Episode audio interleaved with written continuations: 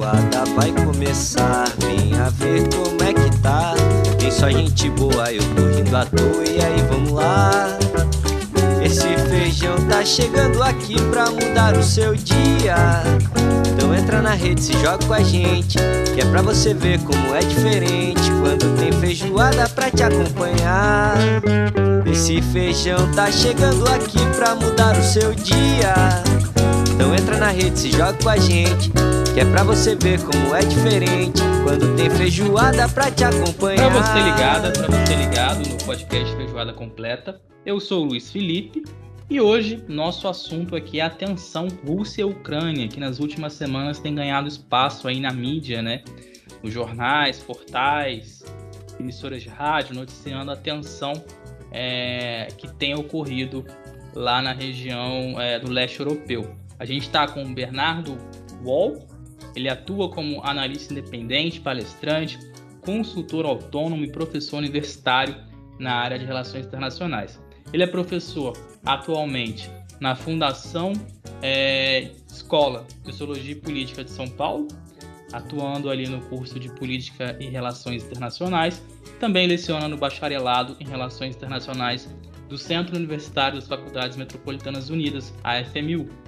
Ele possui mestrado acadêmico em Relações Internacionais pelo Santiago Dantas e bacharelado em RI também em Relações Internacionais pela USP.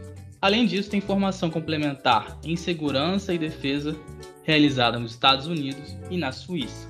Antes de conversar com o Bernardo, que eu sei que são muitas dúvidas aí sobre o que está acontecendo é, fora aqui do Brasil, né? Atenção aí Rússia e Ucrânia, principalmente porque as notícias chegam para a gente já filtradas, né? Queria dar aquele salve tradicional para o Matheus que está aqui comigo. Tudo bem aí, Matheus? Como é que estão as coisas?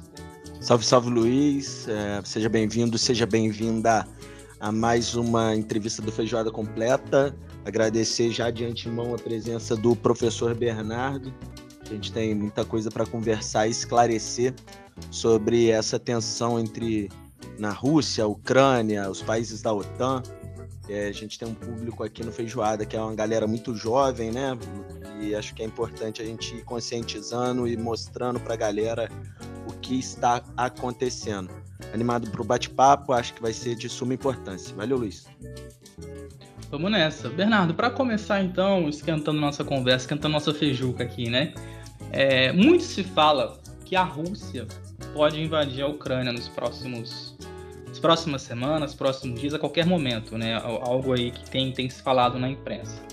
É, eu queria entender por que pode acontecer isso e se, a partir do seu ponto de vista, se de fato existe esse risco, aí, já para apresentar o assunto para quem está ouvindo a gente. Ótima pergunta, Luiz. Antes de respondê-la, eu quero agradecer a você e também ao Matheus pela oportunidade de participar aqui do podcast Feijoada Completa. É um prazer falar para todos os ouvintes e espero que a gente possa esclarecer então é, todas essas dúvidas relativas a essa tensão né, que está acontecendo atualmente nas relações internacionais. Essa questão da Rússia, da Ucrânia, Europa, Estados Unidos e OTAN, ela é uma questão que não é de hoje.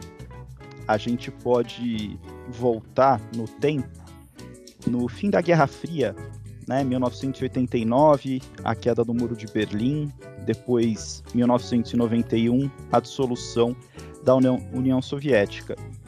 Nesse momento, os Estados Unidos e os seus aliados da OTAN, que é a organização do Tratado do Atlântico Norte, originalmente ela surgiu na Guerra Fria para conter a expansão soviética e para proteger a Europa da União Soviética. Com o fim da Guerra Fria, teve a ideia de expandir a OTAN para consolidar a vitória dos Estados Unidos, do mundo ocidental e do capitalismo sobre a então derrotada União Soviética. Então, é daí que vem essa questão. É a expansão da OTAN para o leste europeu. O problema é que o leste europeu ele é uma região de tradicional influência da Rússia. E a Rússia não se sente confortável com a OTAN avançando para suas fronteiras. a Rússia vê isso como uma grande ameaça, talvez a maior ameaça ao território russo. E como pelas vias diplomáticas Moscou não está obtendo resultados, então colocou essa possibilidade de uma ação militar. E se de fato, Luiz e Matheus, a diplomacia não resolver essas demandas da Rússia, de a OTAN parar de expandir para o leste europeu, então é bastante provável que a Rússia ela vá conduzir uma operação militar na Ucrânia. Você achando, o senhor achando provável né, essa, essa ação militar, e a gente vê, pelo menos o que chega de notícia, que já há diversas manobras né, sendo feitas pelo o exército da russo é, próximo à Ucrânia. É, você imagina que caso né, a, a, a, Rússia invada realmente a Ucrânia, os países da OTAN é, entrariam em uma guerra ou acho que as sanções contra a Rússia seriam mais sanções econômicas por parte de outros países? Muito interessante a tua pergunta, Matheus. O presidente dos Estados Unidos, o Joe Biden, ele já disse, ele já disse, perdão, deixou claro que se a Rússia conduzir uma operação militar é, contra a Ucrânia, os Estados Unidos não vão participar. A Ucrânia, ela ainda não é um país membro da OTAN e ela também não é membro da União Europeia. Em 2008, a OTAN abriu as portas, abriu a possibilidade para a Ucrânia ser membro, só que não tinha uma data definida. E então a Ucrânia ainda não é membro, e o que preocupa a Rússia é que a Ucrânia venha a se tornar membro da OTAN em um futuro aí não muito distante. Ou seja, como a Ucrânia não é membro da OTAN, se a Rússia atacar a Ucrânia, a OTAN não tem a obrigação de defender a Ucrânia. Logo, a resposta dos países ocidentais talvez né, o que tem se debatido fosse pela via das sanções econômicas. Além disso, as notícias também nos transmitem que armas estão sendo enviadas por vários países europeus à Ucrânia e cerca de 8.500 soldados da OTAN já estão de prontidão, não para contra-atacar, mas para proteger as fronteiras mais orientais da OTAN. Então, a, a reação ocidental a uma operação militar russa na Ucrânia seria através das vias econômicas.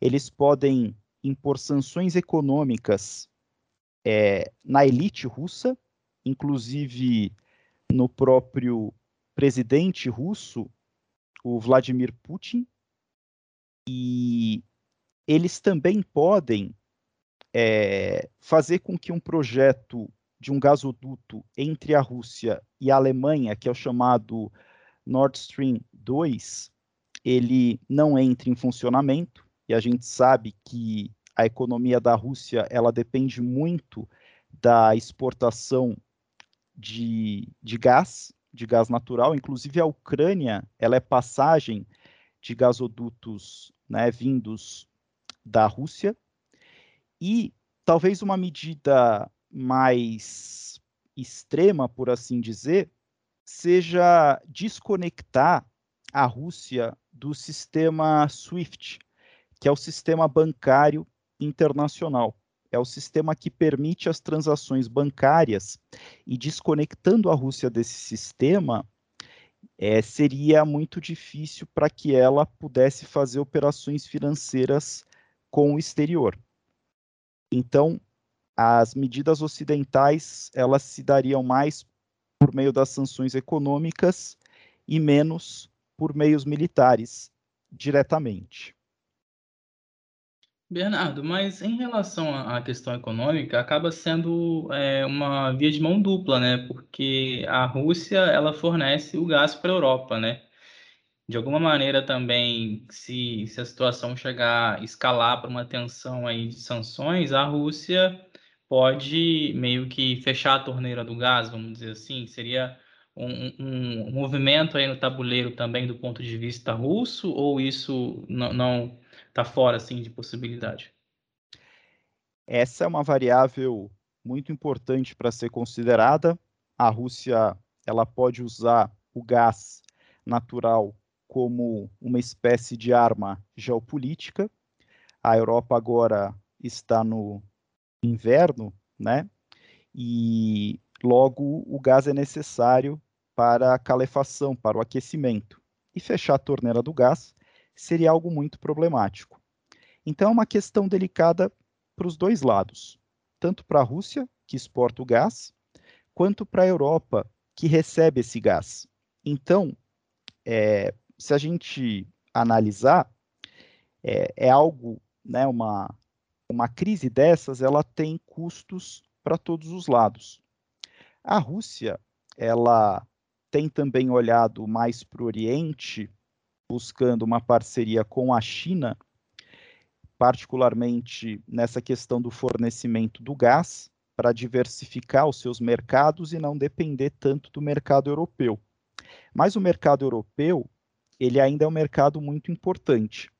Então essa questão do gás, ela seria cortar esse fluxo de gás, ele seria ruim para os dois lados, tanto para a Rússia que fornece, quanto para os europeus que recebem. É, Bernardo, a gente vê que a, a Rússia, apesar de aparentemente né, isolada nessa crise, falando sozinha, e é, os países da OTAN né, dando declarações e ameaçando com sanções, é, demonstra também a força né, da, do país russo. E de que forma o, o Putin quer mostrar isso para o mundo, da força russa, que, é, é, apesar de não ser um estudioso no, no tema, mas eu acho que desde o fim da União Soviética, eu não lembro se falar da Rússia, talvez quando. É, de uma Rússia tão forte assim, talvez desde a, da, da, da anexação há pouco tempo de uma parte da Ucrânia, tirando isso, a gente nunca ouviu falar, talvez com tanta força desde o fim da União Soviética. Faz algum sentido essa análise de do Putin querer mostrar uma força para o mundo? Olha, Matheus, faz todo sentido, porque o Putin ele chegou a falar, se eu não me engano, em 2005, que a dissolução da União Soviética foi a grande catástrofe do século XX. O Putin, quando ele chegou ao poder no ano 2000, um dos objetivos dele seria justamente restaurar o status da Rússia como potência global, após anos de uma suposta humilhação por parte dos Estados Unidos e dos seus aliados da OTAN. Depois do fim da União Soviética, nos anos 90, a Rússia ela viveu uma situação muito difícil e foi esse momento da, da chamada humilhação. Então, o Putin chegou ao poder determinado a fazer com que a Rússia ela voltasse a ocupar o status de uma grande potência. E ele, o Putin, teve sucesso em devolver à Rússia o seu papel estratégico como potência mundial. E nessa situação específica atual relativa à Ucrânia, o Putin ele está fazendo demandas. Ele quer ter voz, ele e a Rússia querem ter voz na ordem de segurança da Europa. Porque desde o fim da Guerra Fria, quem dá as cartas na ordem de segurança europeia é a OTAN os Estados Unidos e a OTAN. E a Rússia, ela quer passar a dar as cartas também, porque houve uma série de ondas de expansão da OTAN nos anos 90, que em, especificamente em 99, depois no, nos anos 2000, em 2004 e 2009, essas ondas de expansão da OTAN ela passou a abranger países do leste europeu e a Rússia nesse momento, teve que engolir isso meio a seco.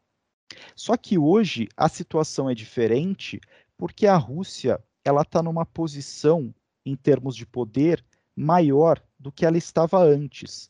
Logo, ela pode, ela tem uma base de poder, tanto militar quanto econômico, para fazer essa reivindicação junto é, aos Estados Unidos e à, e a OTAN. Ou seja, é, a OTAN não se expande mais para o leste, a Ucrânia não entrar na, na OTAN, a questão de fim de assistência militar à Ucrânia, a proibição de mísseis de alcance intermediário na Europa. Então, hoje a Rússia está numa posição em que ela pode fazer essas demandas e ela não quer mais engolir a seco essa expansão da OTAN e o fato dela não poder também dar as cartas no que toca à segurança da Europa. Fosse essa tensão aí vivida no Oriente Médio, na África do Norte, na África Central, mesmo no Sudeste Asiático, é, Bernardo, você acha que é, a gente estaria debatendo cada movimento, né? Porque a gente vê, pelo menos nos últimos anos, né? É, o que a gente tem acompanhado é a guerra do Afeganistão, a guerra do Iraque, intervenção, é, a, a intervenção militar, né? A participação dos Estados Unidos na guerra civil da Síria também. É, muito, não se pensa muito na, antes de agir, né? É, fosse a, a Rússia, não tivesse a Rússia aí o segundo maior poderio bélico, né? Que é o que se fala é, o segundo maior poderio bélico do mundo, a gente já, já a, o desfecho já teria sido outro? Você acha que, é, de alguma maneira, é, como a gente tem colocado aí, o Matheus colocou na pergunta, né, essa demonstração de poder, essa escalada, é, e aí já, já embutindo uma outra resposta, uma outra pergunta. É, pode chegar às vias de fato ou é o, o esse exercício aí de, de se mostrar para o mundo e, e para que as pessoas saibam o poder da Rússia. Só, só para emendar, além desse ataque, assim, poderia anexar um pedaço da Ucrânia? Ótimas perguntas, Luiz Matheus. Eu vou começar de trás para frente. O, o Matheus perguntou se poderia anexar parte da, da Ucrânia. Olha, Matheus, nos cenários que estão sendo discutidos, essa é uma possibilidade considerada.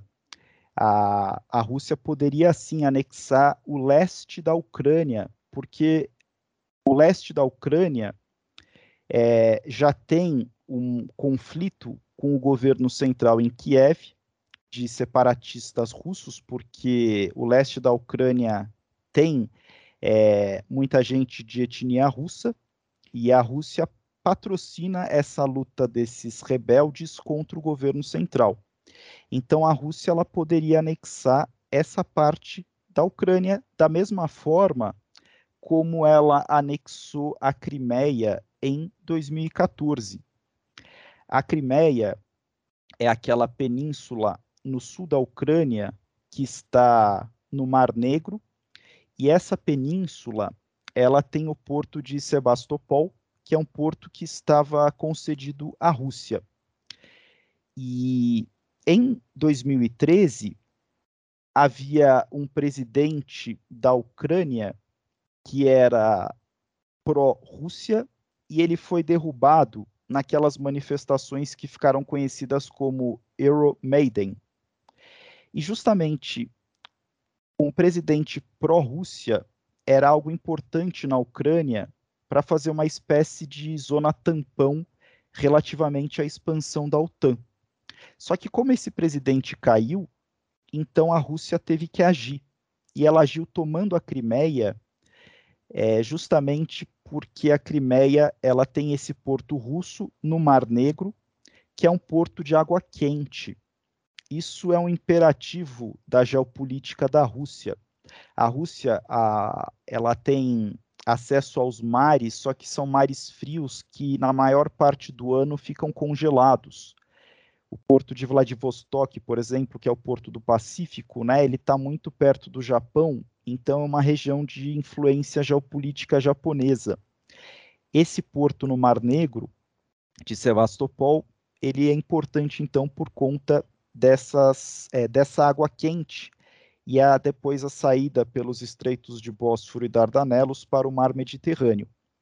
E com isso, eu conecto a pergunta do Luiz, que havia falado, por exemplo, sobre a guerra na Síria. Veja que interessante, Luiz. O, a Rússia ela apoiou o presidente sírio Bashar al-Assad nessa guerra, por quê? Na Síria tem o porto de Tartus, que é um porto operado pela Rússia. E caso Bashar al-Assad caísse, não se sabe quem poder, poderia assumir no seu lugar, poderia impedir que a Rússia utilizasse esse porto, que é um porto para o mar Mediterrâneo. Ou seja, é uma forma da Rússia ter uma presença no mar Mediterrâneo, nos ajuda a entender por que a Rússia então participou desse conflito apoiando o Bashar al-Assad na Síria. A questão das vias de fato de uma operação militar, caso a diplomacia ela não obtenha resultados, a Rússia já deixou claro que ela vai operar militarmente. E aqui é interessante a gente lembrar os clássicos. Não sei se o Luiz né, que foi aluno da pós-graduação Política e Relações Internacionais da Fundação Escola de Sociologia e Política de São Paulo, onde eu leciono. Não sei se o Luiz vai lembrar é, do Sun Tzu, né, que é um grande estrategista chinês. Ele é autor do livro Arte da Guerra. Ele disse que toda guerra é baseada na dissimulação. Ou seja, a gente pode ver toda essa manobra militar russa como uma dissimulação. E, ao mesmo tempo, o Sun Tzu também disse que o apogeu da habilidade consiste em derrotar o inimigo sem lutar. No caso da Crimeia, da tomada da Crimeia, a Rússia conseguiu tomar a Crimeia em uma grande manobra militar sem disparar um único tiro. Aí a gente se pergunta: será que o Putin vai conseguir é, obter as suas demandas sem ter que lutar, seguindo os ensinamentos de Sun Tzu, só com uma grande manobra militar? Essa é uma pergunta que ainda está em aberto. E um outro clássico, esse ocidental da estratégia, que é o Karl von Clausewitz, autor do livro Da Guerra, ele diz, entre outras coisas, que a guerra é o domínio da incerteza. É a chamada névoa da guerra, ou seja, a gente nunca sabe exatamente o que está acontecendo. E essa é a pergunta do milhão, que todo mundo está tentando é, responder. Haverá uma operação militar da Rússia na Ucrânia? A resposta é: se a diplomacia falhar, é muito provável que sim. Faltou alguma coisa, Luiz? Eu acho que a do Matheus eu respondi. Eu não sei se você fez mais de uma, é, se eu acabei Tá é, ótimo. Respondeu. Respondendo todas as tuas perguntas. Sim, sim. Minha pergunta agora, Bernardo, é como o Brasil se coloca aí nesse tabuleiro, né?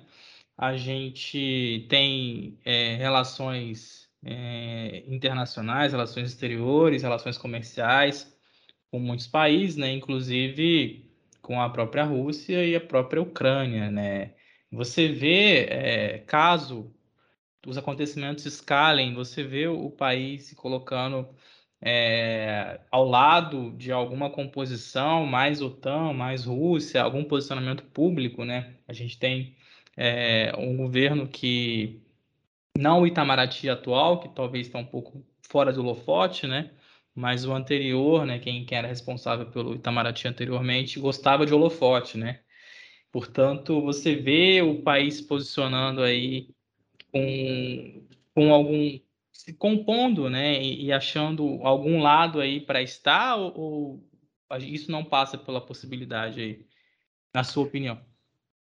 Também é uma outra questão muito interessante que mostra como essa situação da crise na, na Ucrânia, envolvendo a Ucrânia, ela tem uma série de variáveis para ser levadas em conta.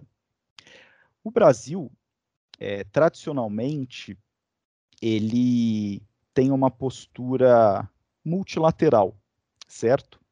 Então, numa situação de conflito como essa, no caso do é, irrompimento de uma guerra, o Brasil certamente se manifestaria a favor de uma, de uma resolução.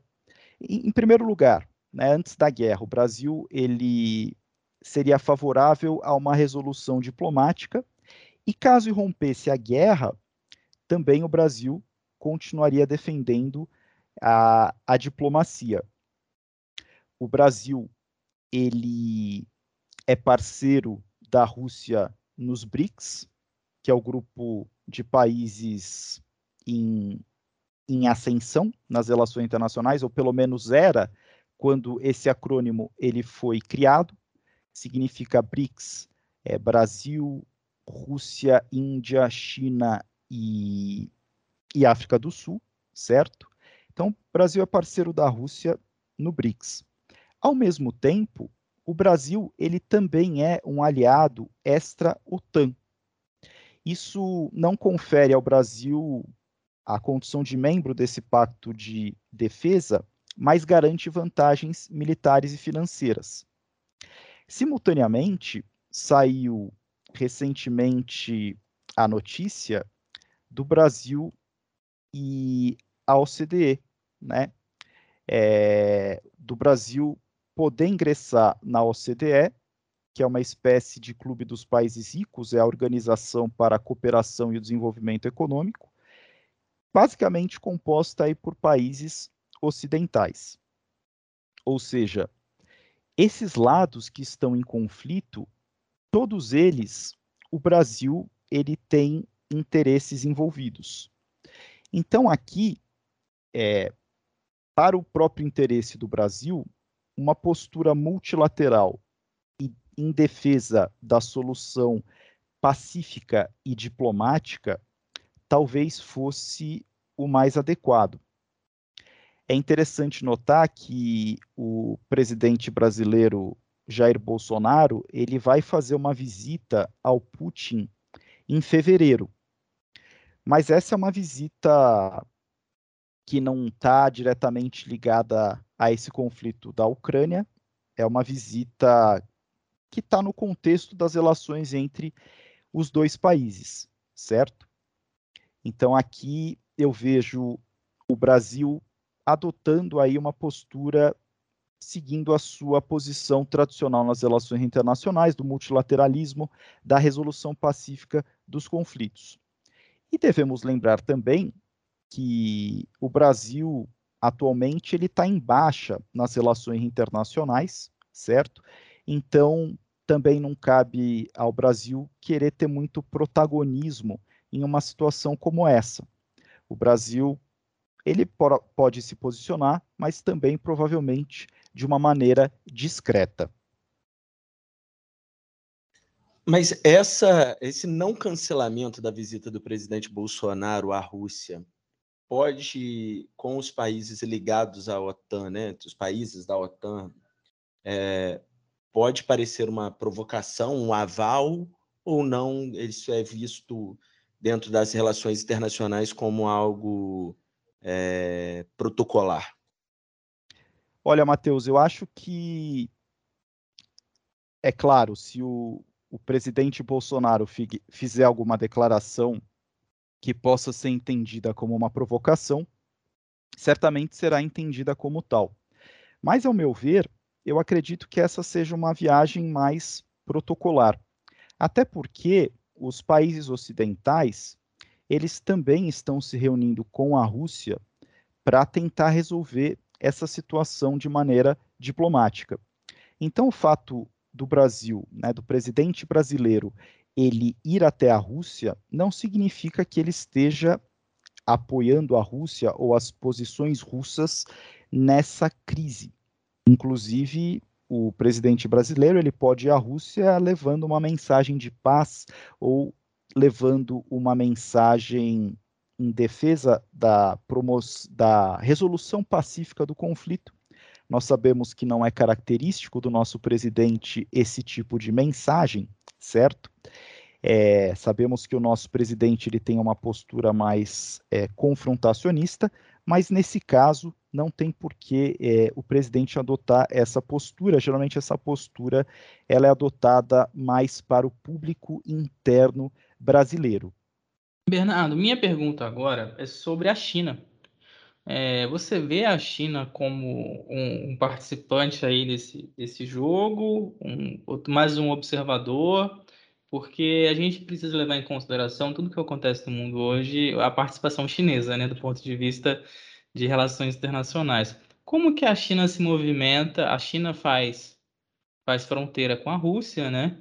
E tem grande participação na, na economia mundial. Portanto, acho que é uma pergunta aí sobre como a China vê e se, se de alguma maneira o Xi Jinping está tá se posicionando aí, colocando atenção em algum ponto. A China, até o momento, relativamente a essa crise na Ucrânia, ela está tendo um papel discreto, mas ela tem todo o interesse em observar os desdobramentos dessa crise. Em primeiro lugar, vejam que interessante: o maior parceiro comercial da Ucrânia é a China. Logo, a China tem todo o interesse em que essa situação ela ela possa ser resolvida sem maiores percalços. Outra coisa, eu havia falado agora há pouco do Ocidente retaliar uma ação militar russa desconectando a Rússia do sistema internacional bancário SWIFT. Nesse sentido, a Rússia também olha para a China para criar alternativas relativas à remessa de divisas internacionais. Também interessa à China observar o comportamento dos Estados Unidos. Como que os Estados Unidos se comportariam, é, se, se comportam em uma crise como essa, pode trazer lições para questões que impactam a China mais diretamente, como Taiwan. Nós sabemos que Taiwan a, a ilha de Taiwan é vista pela China como uma espécie de província rebelde e que a China eventualmente pode invadir militarmente. E os Estados Unidos são mais pró-Taiwan e poderiam defender Taiwan de uma invasão militar chinesa. Ou seja, a condução dessa crise na Ucrânia pelos Estados Unidos pode ser uma espécie de laboratório de como Washington se comportaria em relação a Taiwan. Então a China está bem atenta a isso. E o presidente Joe Biden, presidente norte-americano, ele está no seu primeiro ano de governo, é, no seu segundo ano de governo, agora em 2022, certo? E ele tem sido considerado um presidente aquém do que se esperava. Ele assumiu o poder com os Estados Unidos olhando para o eixo do Pacífico, é, tendo como a principal variável da sua política externa a disputa estratégica com a China. Porém, a Rússia ela está de volta ao jogo e agora isso divide a atenção dos Estados Unidos. Nós vivemos uma era que alguns analistas chamam da era do retorno da competição das grandes potências, basicamente Estados Unidos, China e Rússia. Só que os Estados Unidos dos dias de hoje não são mais aqueles Estados Unidos do pós-Guerra Fria, dos anos 90, quando se falava da superpotência solitária ou da hiperpotência, era assim que se referia aos Estados Unidos em um mundo caracterizado pela unipolaridade. Não era mais a bipolaridade da Guerra Fria, ou seja, dois polos de poder. Nos anos 90 era a unipolaridade, ou seja, só um polo de poder, que eram os Estados Unidos. Hoje, a gente vive num mundo mais multipolar, com vários polos de poder. Então, os Estados Unidos, eles não têm mais o poder relativo que já tiveram para poder impor a sua vontade sobre a Rússia e sobre a China. Os Estados Unidos ainda são o país mais poderoso, mas não são tão poderosos como eram nos anos 90. Então, para eles imporem a sua vontade na Rússia e na China atualmente, é muito mais difícil, porque a China ascendeu e a Rússia voltou a ocupar o status de potência global. Voltando à pergunta sobre a China, a China ela acompanha essa situação de maneira discreta, mas com todo o interesse. É, professor Bernardo, suas respostas são tão completas que quando eu, o, o senhor vai falando, eu vou pensando na pergunta que eu quero fazer para ir destrinchando e acaba vindo mais ideias. Mas aí eu vou fazer duas perguntas em uma, que não tem muita conexão em si, mas que eu acho importante para o pessoal. É uma questão que, na sua última resposta, citou novamente é, a possibilidade de sanções econômicas à Rússia em caso de, de invasão à Ucrânia. Mas, pelo menos do, do meu ponto de vista leigo, não me parece que a Rússia está tão preocupada com isso.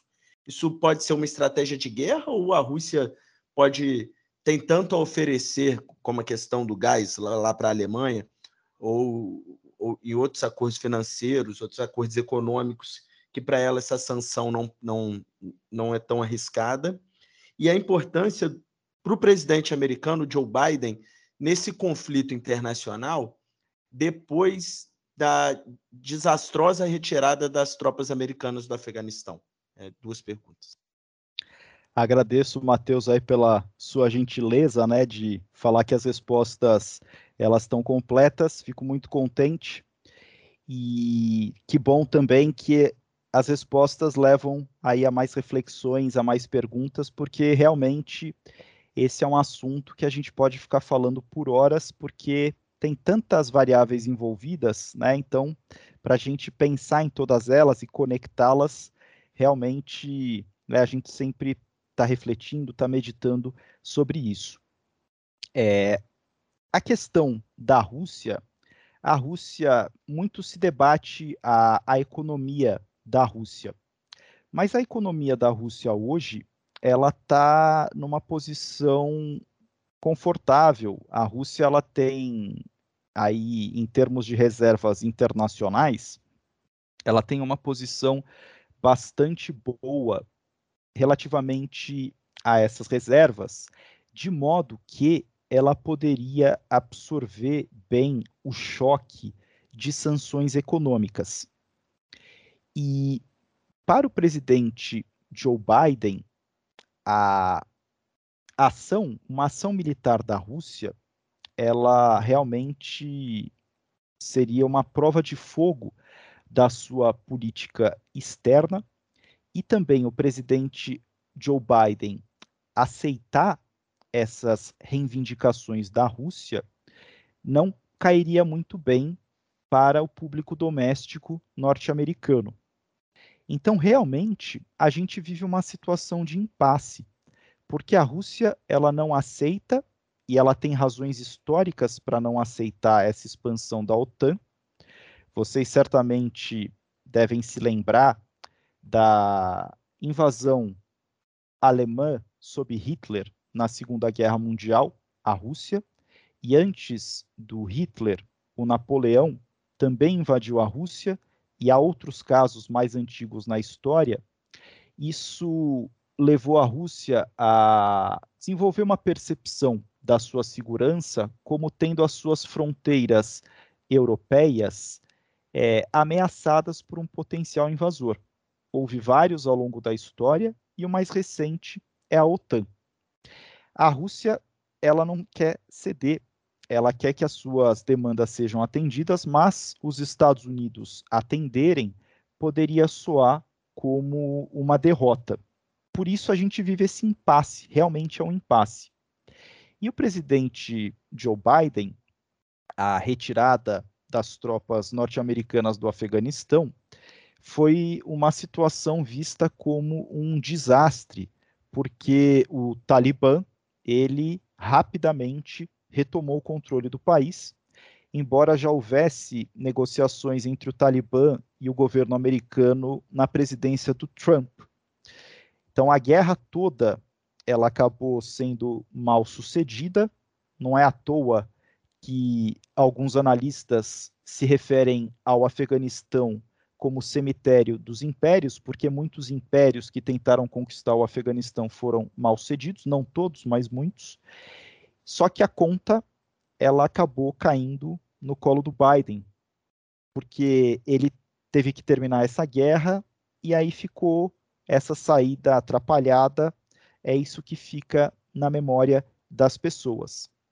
Então o Biden ele tem aí uma prova de fogo muito importante da sua política externa em lidar com a Rússia, porque os Estados Unidos, para o seu público doméstico e na sua, no seu posicionamento global, eles não podem se mostrar fracos diante da Rússia. Vejam que interessante, Matheus e Luiz. Com o Trump no poder, a Rússia não estava se comportando assim. Ela se comportou assim quando ela tomou a Crimeia em 2014, porque era o presidente Obama, um democrata, e ela está se comportando assim agora com o Biden, que é um outro democrata. Então a gente pode se perguntar também, o famoso EC, se o Trump tivesse sido reeleito, será que o, o Putin ele estaria agindo dessa forma? É uma questão curiosa para a gente refletir. Bernardo, queria trazer aqui para nossa pauta um debate aí sobre o papel né, do, dos ministros de relações exteriores. A gente tem nos Estados Unidos a, a, figura do secretário de Estado, né, que atualmente é o Anthony Blinken, e na Rússia o Sergei Lavrov. São perfis bem distintos, né? O Sergei Lavrov chegou a ser ocupar cargo de primeiro secretário é, da, da missão diplomática soviética na ONU, né? é, na década de 80. É uma pessoa mais tarimbada e realmente é, exerce né, a função de, de, dialogar, de geopolítica, de trazer o interesse aí da, da pátria russa, né, como eles falam, né, e, e tudo que o cerca, né, e o Blinken com, com um perfil mais de neófito, né, é, ele foi, ele não chegou a exercer função, né, se eu não estou enganado, ele foi vice-secretário de Estado na gestão do Obama, e queria que você explicasse um pouco do papel dessas figuras, né, de, do, do, secretário de Estado, no caso dos Estados Unidos, o ministro de Relações Exteriores, no caso da Rússia, e se a gente tem aí um, um, um handicap aí do, da situação toda, porque tem um, um, um, dos personagens, é, ele é bem, já já já está bem experimentado e o outro é um novato, né? Exatamente. Aí a gente precisa observar o seguinte: qual que é o papel do secretário de Estado e qual que é o papel, no caso dos Estados Unidos, e qual é o papel do ministro das Relações Exteriores da Rússia na formulação da política externa dos países. Porque a formulação da política externa ela vai ocorrer muito provavelmente pelos presidentes e por uma equipe próxima a eles. Os, no caso, o secretário de Estado americano e o ministro das Relações Exteriores da Rússia, eles podem ter mais ou menos protagonismo na formulação dessa política externa. E apenas para dar um exemplo, Luiz, Basta a gente olhar aqui para o Brasil, o nosso Ministério das Relações Exteriores, o Itamaraty, dependendo do governo, o Itamaraty ele pode ter mais ou menos protagonismo. No caso do governo Bolsonaro, a gente sabe que o Itamaraty ele não tem protagonismo. É claro que o, o atual ministro, né, o Carlos França, ele tem uma postura discreta, e o ministro anterior, o Ernesto Araújo, ele tinha uma postura de fazer declarações é, refletindo a sua visão de mundo e declarações que chamavam atenção pelo seu absurdo. Mas, no geral, a, o protagonismo do Itamaraty no governo Bolsonaro é quase nulo. E no caso de um governo anterior, da Dilma Rousseff, a Dilma também era uma presidente que não dava muita, muita bola para o Itamaraty. Por outro lado, no governo Lula, o Itamaraty ele teve mais protagonismo. Então depende muito do governo. No caso dos Estados Unidos e da Rússia, cabe a gente ver se o secretário de Estado e o ministro das Relações Exteriores, eles são mais executores dessa política externa, ou se eles também são, são formuladores, se eles são os cabeças dessa política externa. No caso do ministro russo, Sergei Lavrov, ele já está há bastante tempo no cargo, ele tem a confiança do presidente Putin e ele é um cara bastante experiente. No caso do secretário de Estado Blinken, né, ele é uma peça nova, né, que reflete aí as escolhas do presidente Biden na formação do seu gabinete, e a gente vai ver, né, o quão ele é habilidoso e a sua importância. Essa crise da Ucrânia, ela vai ser um bom teste para ele. Mas, é, retomando para finalizar, cabe a gente observar se eles são executores ou se eles também são formuladores. Se eles são formuladores, eles vão ter um protagonismo maior. Se eles são executores, um protagonismo menor, né? É, porque eles apenas vão estar cumprindo ordens. Só para acrescentar na sua resposta aí, o Bernardo, é o, o Lavrov está há 17 anos como ministro, então certamente formulador, né? e vai provavelmente deixar o nome dele na história, é, na história da Rússia, porque ele tem aí participado de grandes momentos da política externa da política externa russa. E também cabe aqui, Luiz, a gente lembrar que uma das ferramentas que tem sido muito usadas pelo presidente Putin na sua política externa é o GRU, GRU é a sigla da inteligência militar russa. A Rússia é atribuída à Rússia a condução na sua política externa de uma espécie de guerra híbrida. A guerra híbrida é uma expressão aí é, bastante debatida. Eu não vou me aprofundar nesse debate, tem o Piero Leiner, não sei se vocês conhecem, é professor da Universidade Federal de São Carlos, ele tem um livro sobre isso, o Brasil no espectro de uma guerra híbrida, que ele, ele fala, explica bem o significado, mas basicamente a dissolução das fronteiras entre a guerra política e a paz. E nessa guerra híbrida russa, o GRU, que é a inteligência militar, tem um papel muito importante. O SVR, que é a sigla da inteligência estrangeira não militar, russa também. E o Ministério das Relações Exteriores também tem o seu papel. Nos Estados Unidos, ao longo da, dos vários presidentes, a gente pode ver se, por exemplo, o, a, a, Secretaria de Estado tem mais protagonismo, se o Pentágono, que é, o, é, a Secretaria de Defesa, tem mais protagonismo, se a CIA, que é a Agência Central de Inteligência, tem mais protagonismo. Então, também cabe aí é, aos analistas fazerem esse mapeamento. Eu até acrescento isso, Luiz, a tua pergunta, né, da, das chancelarias, porque tem outros órgãos que também podem ter um papel importante na política externa dos países.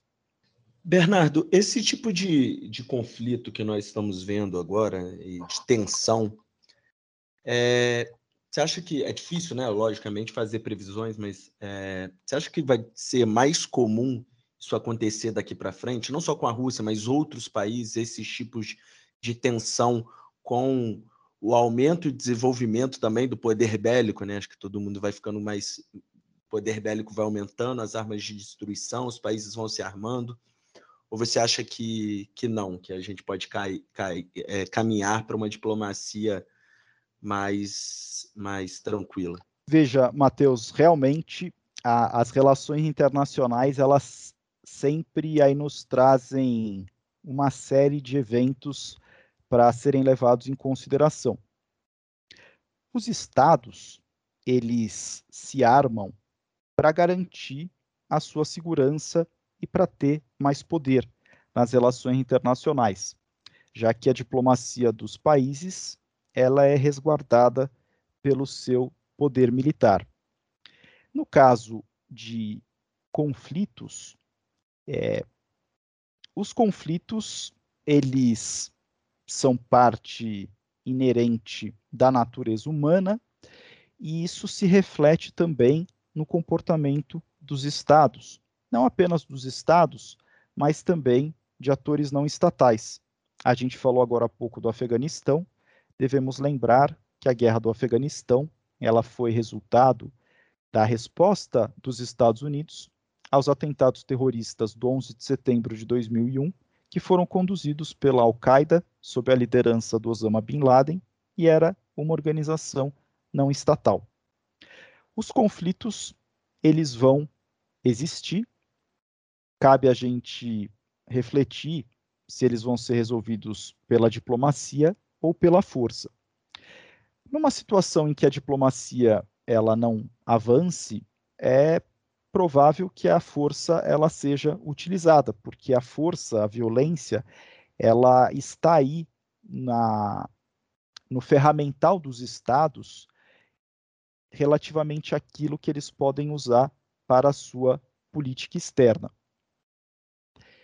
Existe uma teoria das relações internacionais que se chama teoria da estabilidade hegemônica.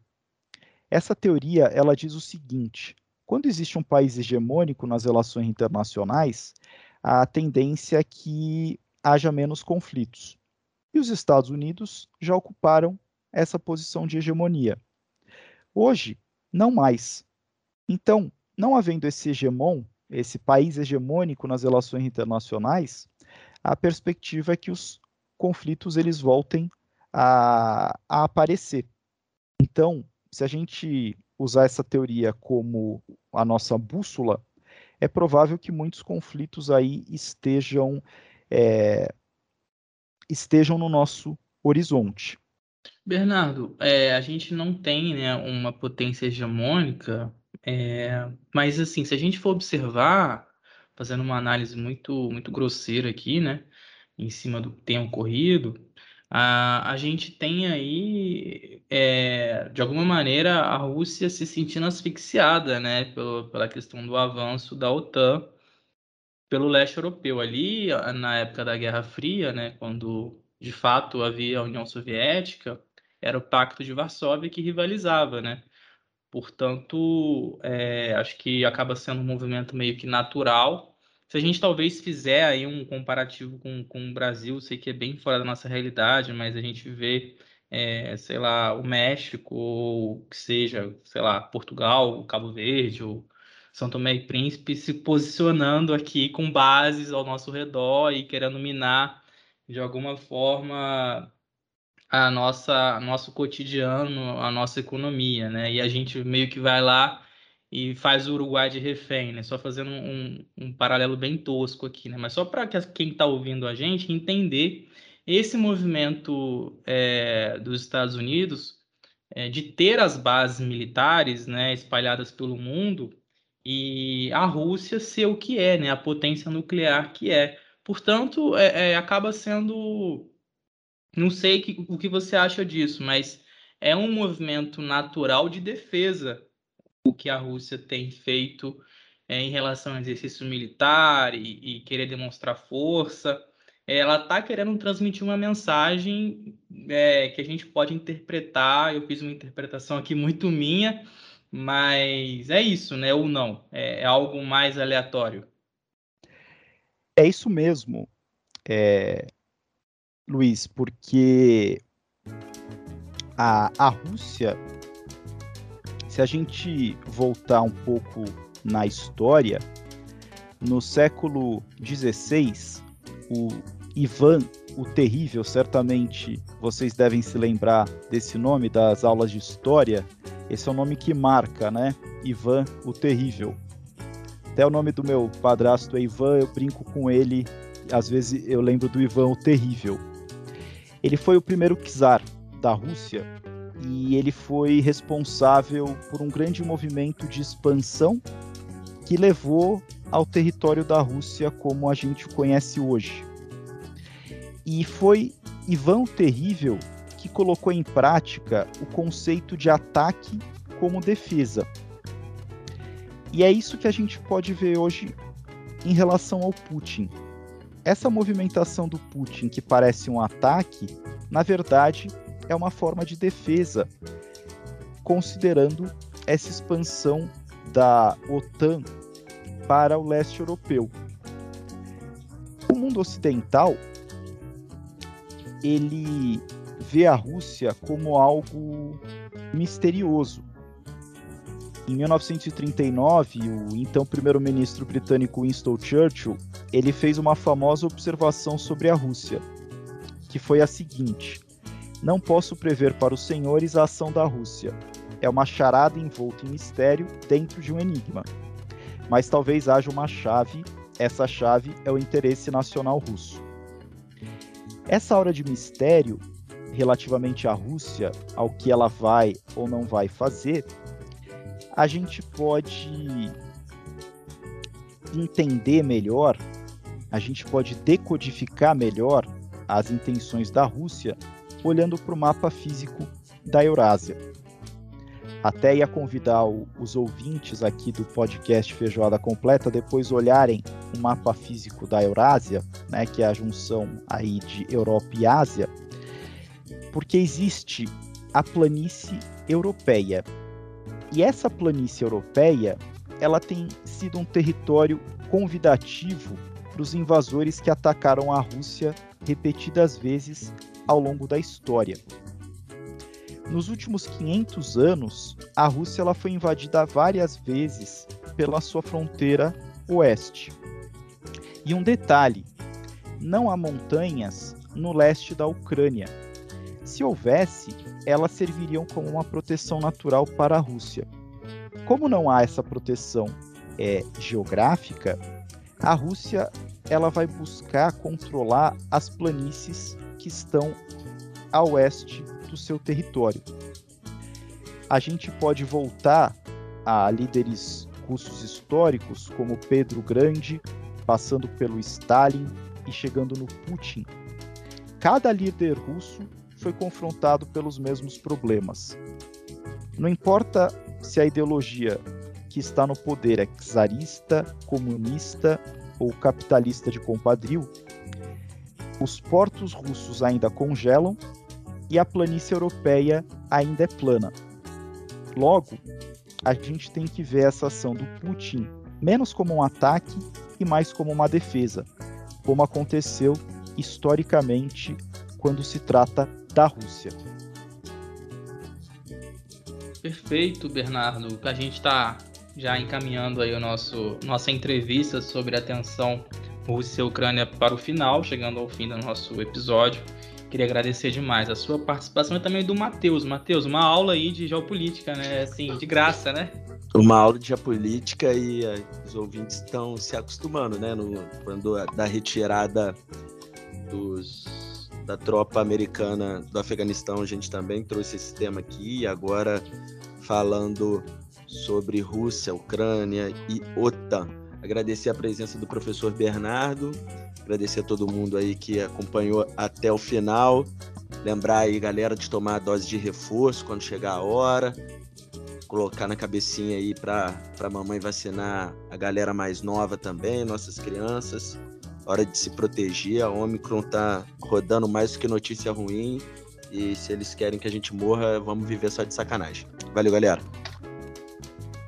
Bernardo, obrigado demais por sua participação aqui com a gente. Espero que você tenha curtido é, esse momento aí, essa, esse, essas nossas dúvidas aí sobre é, União Europeia, sobre a própria Rússia, Ucrânia, OTAN, Estados Unidos e China também, né? Luiz e Matheus, eu agradeço muito pela oportunidade de estar aqui no podcast Feijoada Completa. Parabéns pela iniciativa de vocês. Muito obrigado a todos os ouvintes que nos escutaram, que estão aqui conosco. E foi um prazer muito bacana e a gente vai continuar acompanhando os desdobramentos dessa tensão envolvendo Rússia, Ucrânia, Estados Unidos, OTAN, Europa. Vamos ver o que vai acontecer. É isso, a gente fica por aqui, então agradeço a você, ouvinte, que acompanhou a gente até o final. A nossa entrevista hoje foi com o professor Bernardo Wall, ele é professor é, de Relações Internacionais, né? É, tem toda uma capacitação, uma qualificação em cima dessa área de segurança internacional. Portanto, o nosso tema foi a geopolítica, a crise lá entre Rússia e Ucrânia. A gente também colocou aí na conversa de que modo isso impacta o Brasil, né? Uma das perguntas foi sobre o tema. Mais uma vez, muito obrigado. PJ Completa fica por aqui. Lembrando que o nosso Fejuca é uma assinatura da Duduca Filmes e o nosso editor de áudio é o Luiz Queiroz, que deixa tudo redondinho para você curtir. Valeu, um abraço, até a próxima. A feijoada vai começar, ver como é que tá. Tem só gente boa, eu tô rindo à toa, e aí vamos lá. Esse feijão tá chegando aqui pra mudar o seu dia. Então entra na rede, se joga com a gente, que é pra você ver como é diferente quando tem feijoada pra te acompanhar. Esse feijão tá chegando aqui pra mudar o seu dia. Então entra na rede, se joga com a gente, que é pra você ver como é diferente quando tem feijoada pra te acompanhar.